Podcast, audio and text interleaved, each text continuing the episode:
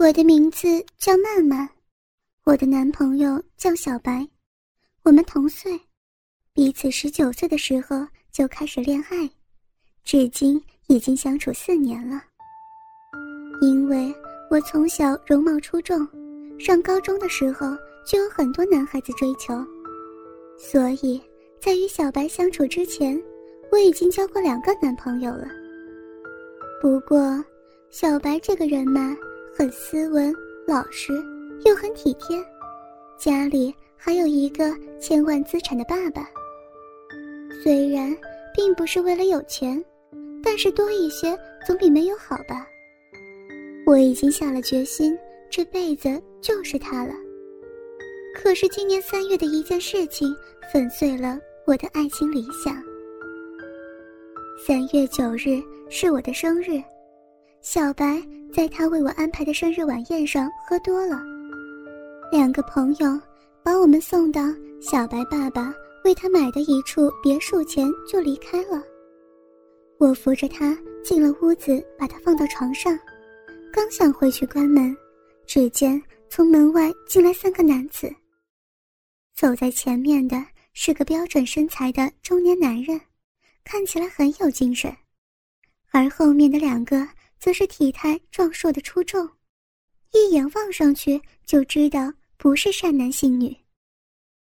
中年男子对我开口说道：“小姐这么漂亮，想必一定是戴公子的未婚妻吧？”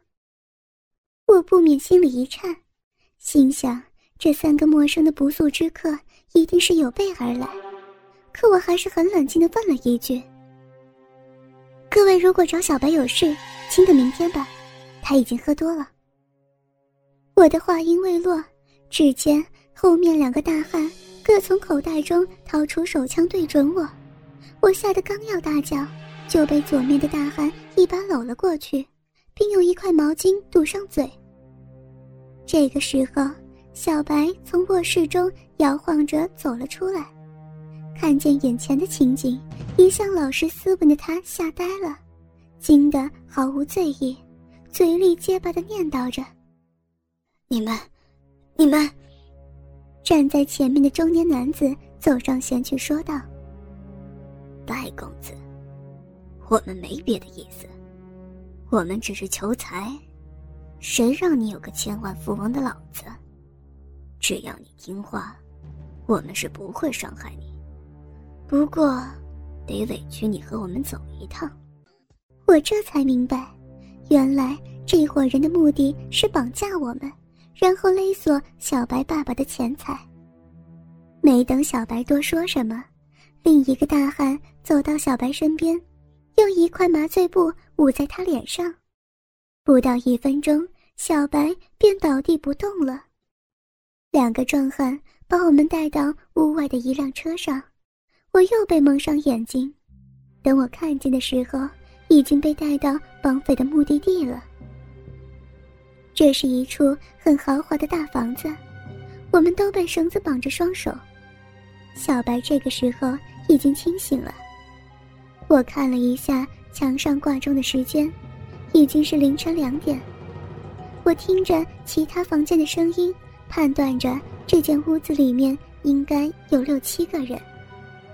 这个时候，听到门外一个男人喊道：“老板，他们醒了。”不一会儿，那个中年男子和一个高大的男人走了进来，对我们说道：“两位，我已经联系了戴公子的父亲，不过，价钱嘛，老板不肯接受，所以，我们决定，如果上午十点钟还收不到钱，我们就先砍下。”戴公子的左手送给戴老板。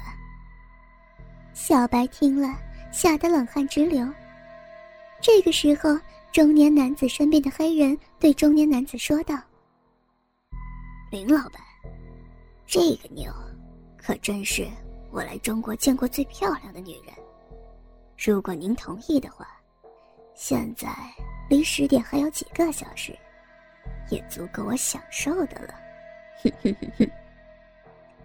中年男子说道：“皮特先生，我林鸿生在道上半生，从不失信于人。十点钟之前，待老板把钱送到，我这笔生意就算成了。生意成了，我也绝对会保证这两位的安全。您的要求，我不能答应。我心里暗喜。这个叫林鸿生的黑社会大哥，还真是个有信用的人。这也算是不幸中的万幸了。现在的我，只盼着小白的爸爸快点把钱送过来，我们好可以早点得救。可是他们之间谈的交换条件和钱数，我却是一无所知。时间一分一分的过去了，不时的可以听到隔壁房的几个男人说笑。今天招来的小妞，可真是女人中的极品了，活了小半辈子，从没见过这么漂亮的，跟他妈的别说干上了。另外一个接着说道。如果老大不那么讲信用就好了，咱哥五个非操他个人仰逼翻。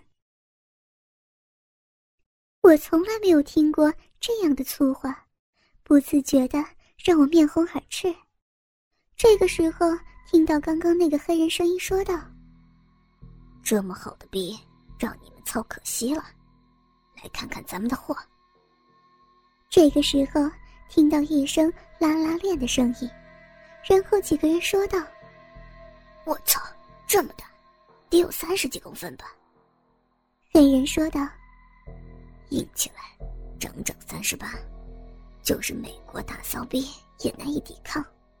就这个小嫩妞，保证一下子操到子宫，一抽出把阴道壁都带出一段。”我低着头不想听，可是没有办法。而小白只是看着我，心里好像在想些什么。转眼已经九点五十分了，还是没有听到来送钱的消息，我十分焦急，害怕他们真的像说的那样做，害怕我心爱的小白受到伤害。这个时候，林鸿生走过来说道：“戴公子。”林某为人一言九鼎，你父亲戴老板没能赴约，请恕在下无礼。说完，打开房门走了出去。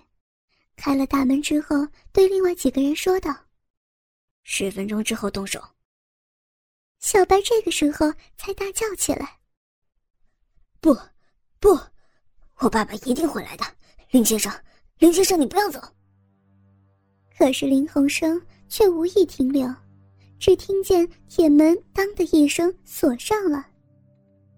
这个时候，一同进来几个人，当中就有去绑架我们的两个和那个黑人。其中一个胖子说道：“戴公子，既然你老子不肯花钱，那可就怨不得我们了。十分钟之后，给你做手术。不过……”可没有麻药啊！说完，几个人一起走了出去。这个时候，小白突然给我跪下了，说道：“曼曼，现在只有你能救我了。”我听了一点也不明白，他是不是被吓坏了？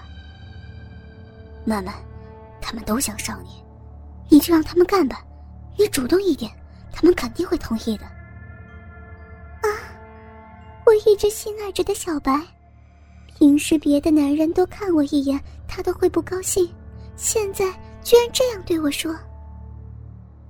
他继续说道：“曼曼，这些年来，我对你不错，你不能眼睁睁的看着他们把我的手砍下来呀！你让他们干，一来可以取悦他们不伤害我，二来，二来也可以拖延时间，让我爸爸送钱过来。”再说，就算你不这样，他们也不会放过我们，也一样会先砍了我的手，再来轮奸你。你说是不是？一个人受伤总比两个人好。慢慢，慢慢，我求你了。我听着他的话语，流下了泪水。